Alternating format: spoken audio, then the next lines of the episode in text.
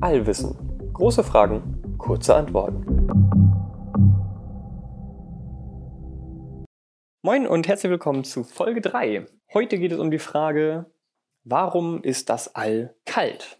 Und ja, das ist ja äh, eine Aussage, die man vielleicht schon oft gehört hat. Das alles kalt.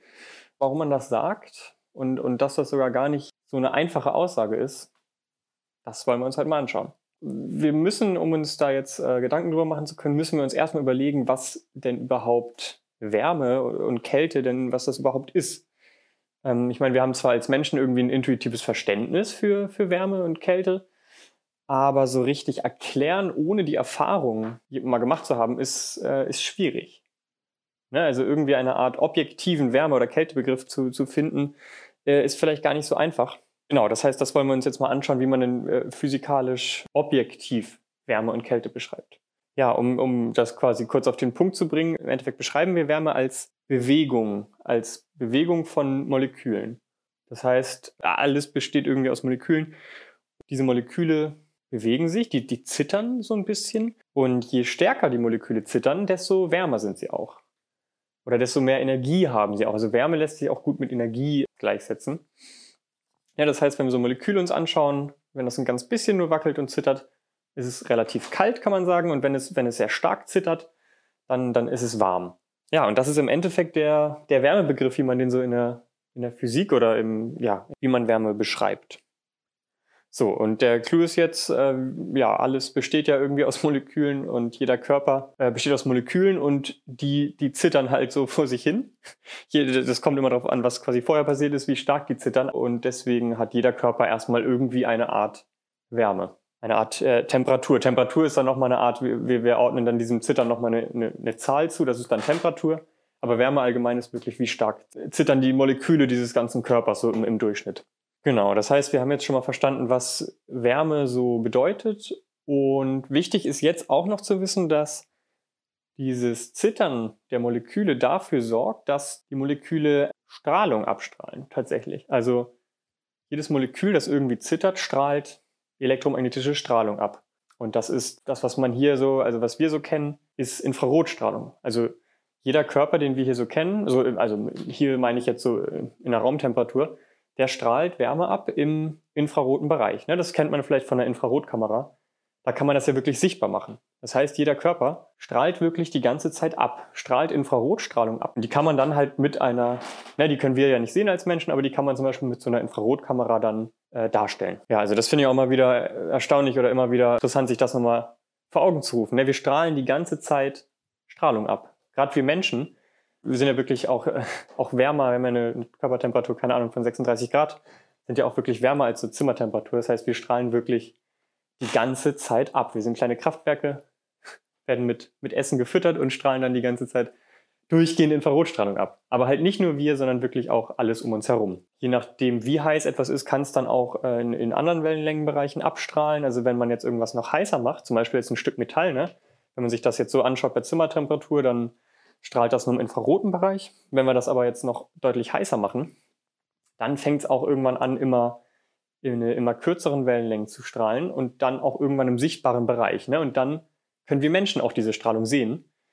Ähm, ne? Und dann fängt ja so ein, ein, Stück Metall auch wirklich an zu glühen. Das, das kennt man ja von so einem heißen Stück Metall, das glüht dann wirklich. Das heißt, das ist einfach diese, diese Strahlung, die es dann abgibt, ist dann im sichtbaren Bereich und wir Menschen können die wahrnehmen. Und dieses Abstrahlen sorgt im Endeffekt auch dafür, dass die die Moleküle Energie verlieren. Also durch dieses Zittern wird ein Photon oder elektromagnetische Strahlung ausgesendet und das führt im Endeffekt dazu, dass das Molekül auch ein bisschen Energie verliert und dadurch auch kälter wird. Das heißt, dieses durchgehende Abstrahlen sorgt eigentlich dafür, dass so ein Körper ähm, langsam kälter wird. Jetzt ist es aber so hier in der Erde, wenn man zum Beispiel in, in seinem Zimmer ist, dann, dann strahlt man ab.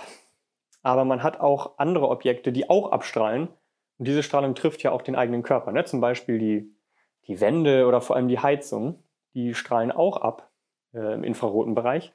Und diese Strahlung trifft den Körper, erwärmt die Moleküle wieder, also die Moleküle des Körpers nehmen dann diese Strahlung auf und werden dadurch wieder erwärmt. Und dadurch entsteht so eine Art Gleichgewicht. Also alle Körper strahlen die ganze Zeit ab, absorbieren aber auch die ganze Zeit wieder. Und dadurch entsteht so eine Art Strahlungsgleichgewicht, was da die Temperaturen so halbwegs moderat und, und ausgeglichen sein lässt. Genau, das heißt, wir haben jetzt verstanden, wie man Wärme beschreiben kann und das alles irgendwie abstrahlt und wie es auf der Erde aussieht. Die Frage ist ja aber, warum es denn im All so kalt ist oder was ist, mit, was ist denn mit Wärme im All? Und das wollen wir uns jetzt mal überlegen. Denn es ist jetzt ja erstmal so, dass wir Temperatur gerade über Moleküle und irgendwie Materialien definiert haben. Und wenn wir uns äh, das All mal anschauen, also jetzt wirklich auch mal das All außerhalb unseres Sonnensystems, wirklich mal so das cleane, schwarze, dunkle All, das ist ja ein Vakuum. Ja, und ein Vakuum ist ja wirklich per Definition ist ein Vakuum das Abhandensein von Teilchen. Also im Vakuum sind keine Teilchen. Das heißt, eigentlich können wir diesem Vakuum überhaupt keine Temperatur geben, denn es hat gar keine Teilchen, die irgendwie zittern können. Das heißt, das Vakuum hat keine Temperatur. So, warum sagt man denn aber, dass das All kalt ist? Um uns das zu überlegen, schauen wir uns mal an, was denn jetzt passieren würde, wenn wir einen Körper, irgendeinen Körper, mal in dieses kalte All ja, stecken. Dann gucken wir mal, was passieren würde. Also wir packen jetzt irgendein Objekt ins All und dieses Objekt hat ja seine gewisse Temperatur und die Moleküle zittern so vor sich hin. Und dieses Objekt strahlt dann halt auch die ganze Zeit Wärme ab. Die Moleküle verlieren langsam Energie. Man strahlt immer mehr elektromagnetische Strahlung ab. Die Moleküle verlieren immer mehr Energie, zittern immer weniger und werden dadurch immer kälter. Diese Strahlung würde dann wirklich, also die, die fliegt dann einfach durchs All von einem weg und es kann einem auch egal sein, wo die landet. Sie verschwindet auf jeden Fall von einem und sie kommt halt nicht wieder rein. Ne? Im Gegensatz zum Zimmer ist es so, dass wir halt dann kein Gleichgewicht haben äh, und, und auch ganz viel Strahlung wieder absorbieren, sondern es ist halt so, dass wir einfach nur, nur Strahlung äh, abstrahlen, aber keine reinkriegen. Äh, genau, das heißt, wir, wir strahlen immer mehr ab und werden also immer kälter und kälter. Aber wie lange strahlen wir denn jetzt ab? Ne? Also man strahlt immer mehr ab und es wird immer kälter und kälter, aber wo ist da das Ende? Und äh, man könnte sich jetzt ja denken, dass das Ende einfach da ist, wo dann die Teilchen überhaupt nicht mehr zittern. Also wo wirklich exakt überhaupt gar keine Bewegung mehr da ist und die Teilchen dadurch, die Moleküle dadurch überhaupt nicht mehr abstrahlen können. Und ähm, ja, das wäre der absolute Temperatur-Nullpunkt. Äh, ein Punkt, der tatsächlich nie physikalisch nie erreicht werden kann. Das ist auch nochmal ein anderes Thema. Das ist, äh, müsst ihr jetzt erstmal so hinnehmen, aber dieser Punkt kann nie erreicht werden.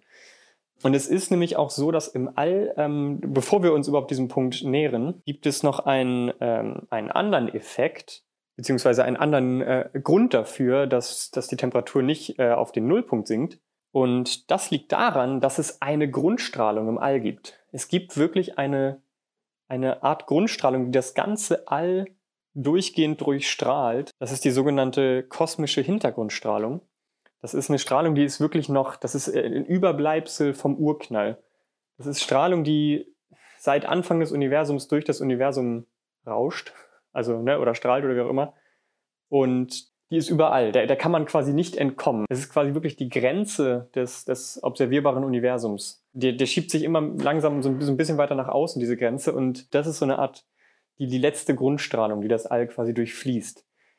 Und diese Strahlung ist in der Nähe des absoluten Nullpunkts aber auch noch lange nicht da.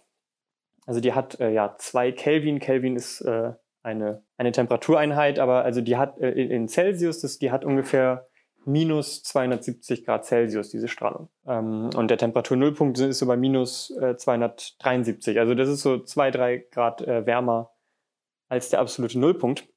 Ja, und diese Strahlung durchstreift, wie gesagt, das ganze All. Das heißt, wenn man jetzt irgendwo ein Objekt ablegt, strahlt es so lange ab und, und kriegt ja auch die ganze diese Hintergrundstrahlung rein, bis sich quasi das ausgeglichen hat, bis das Objekt also nur noch Strahlung abgibt, die wirklich so warm ist wie diese Hintergrundstrahlung. Und die gleichen sich dann wieder aus. Da haben wir wieder ein Gleichgewicht zwischen Abstrahlen und Reinkriegen. Und auf diese Temperatur wird sich alles einstellen, dass man lang genug einfach so im All rumschweben hat. Genau. Das heißt, alles, was man irgendwie ins All packt, wird sich nach so und so einer Zeit irgendwann auf diese Temperatur auf minus 270 Grad Celsius einstellen. Und deswegen ist das All im Endeffekt kalt. So, also nochmal kleine Zusammenfassung am Ende. Die Frage war, warum ist das All kalt? Und die Antwort war erstmal, ähm, dass das All eigentlich gar keine Temperatur hat. Denn Temperatur definieren wir nur auf Moleküle und ähm, auf die Bewegung dieser Moleküle. Und im All herrscht ein Vakuum, das heißt, wir haben keine Moleküle. Eigentlich hat das All also keine Temperatur. Man kann dann aber doch von einer Temperatur sprechen, insofern, dass wenn wir ein Objekt ins All packen, dass das so lange äh, Temperatur verliert und, und Energie abstrahlt, bis es im Gleichgewicht mit der kosmischen Hintergrundstrahlung ist, die selbst eine Temperatur von minus 270 Grad hat. Und deswegen ist das All kalt. Ja, das war's für diese Woche. Falls ihr noch Fragen zu dieser Folge habt oder ihr sonst noch große Fragen im Allgemeinen habt, dann könnt ihr uns die gerne schreiben. Entweder per Mail an allwissen.podcast.gmail.com oder einfach bei Instagram. Da heißen wir allwissen.podcast. Danke fürs Zuhören und bis nächste Woche.